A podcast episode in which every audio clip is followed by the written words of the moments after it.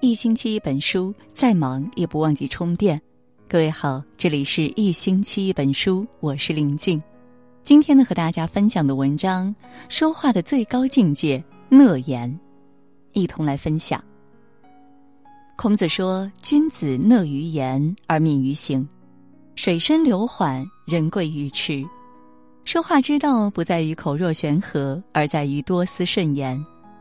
抱怨的话少说。”作家艾小羊讲过这样一个故事：以前他家附近有一间咖啡馆，生意兴隆，但后来咖啡店老板不幸心梗猝死，店里只剩下老板娘苦苦经营。熟客们见他可怜，都想帮衬一把，经常带着朋友过来光顾。但过段时间，这些熟客们却不再上门了。一开始，太太会念叨一下自己的不幸，大家都表示理解。但事情过去许久，她仍逢人就说丈夫死了，生意不好做，弄得去照顾她生意的人如坐针毡。最后顾客越来越少，太太撑不下去，转让了店铺。后来艾小羊在文章中写道：“每个人都愿意看到脸上有光的人，生活已经够苦了，想让别人跟你在一起，你不能是一味药，而要是一颗糖。”人生海海，没有不带伤的人，也没有谁比谁过得更容易。抱怨的话说多了，身边的朋友就少了。毕竟，没有人愿意整天对着一张沮丧的面孔，也没有人有义务承受你的负能量。责备的话软说，你有没有发现，生活的很多矛盾都是因为规劝用错了方式。教育孩子时，带着凶狠的语气去指责，只会让孩子产生逆反心理；和爱人争执时，不留情面的挑出问题，只会疏远彼此的距离。明明是好意，却因为说话不讲究方法，让双方的关系变得剑拔弩张。真正会说话的人，在给予帮助的同时，也会照顾到别人的尊严，尽量让对方感到舒服。春秋时期，齐国的国君齐景公得一宝马，爱不释手，于是他特意安排一个马夫照料这匹马。不想有一天马突然得了暴病死了，景公知道后十分生气，一定要派人将养马人肢解处死。齐相晏子见状，立马站了出来，向齐景公请示道。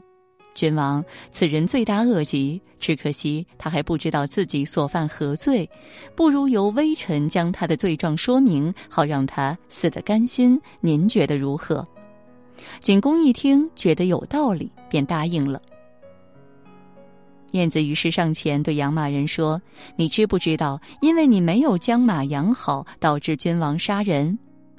百姓听说此事，必定认为君王爱马胜过爱人，于是心生埋怨；诸侯听说此事，必定会轻视我们的国家，最终造成民心动荡，国家形象受损。如此严重的后果，你该当何罪呀？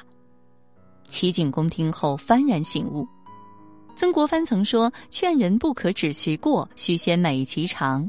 人喜则语言易入，怒则语言难入。”规劝别人的时候，直截了当的指明他的过错，容易招致对方的反感；相反，能把逆耳的忠言说得婉转一些，对方心情愉悦，自然也就听得进去你的意见了。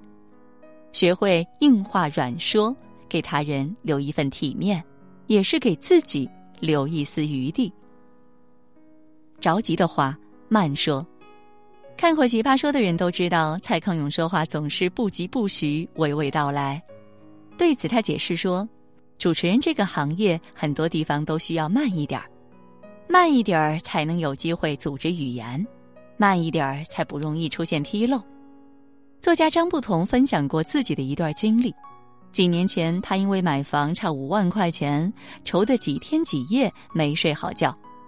到了交钱的那一天，该借的亲戚都已经借了个遍，无奈之下，他拨通了发小老钱的电话，没想到话还没说完，老钱就无情的把自己打断，直言他现在不方便。张不同一听，急得火冒三丈：“怎么找你借一次钱你就不方便呢？之前你有难处，我可是毫不犹豫的帮忙。看来啊，这十几年的感情还不值这五万块钱呢。说完，砰的一声将电话挂断。就在张不同气愤难安的时候，他接到老秦回过来的电话。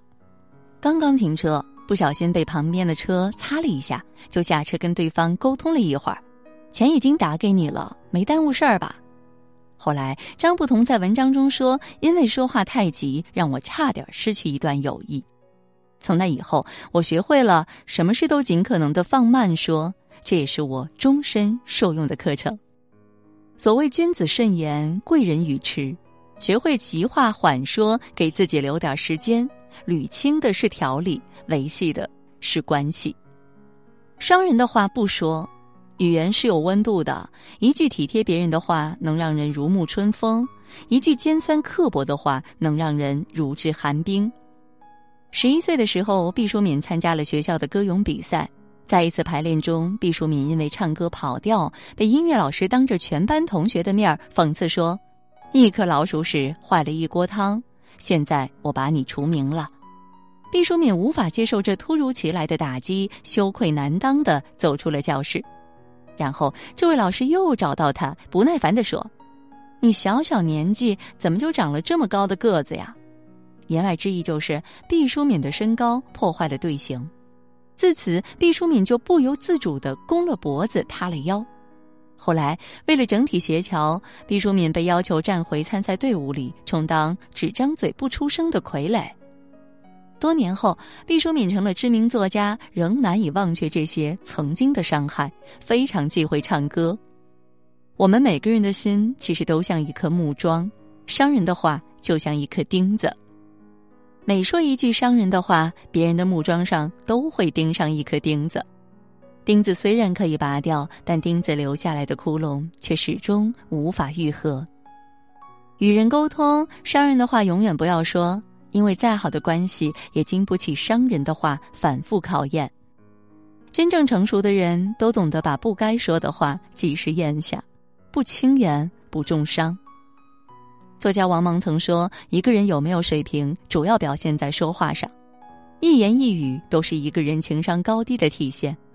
做一个会说话的人，不光用嘴，更要用心，少说抱怨的话。”软说责备的话，慢说着急的话，不说伤人的话。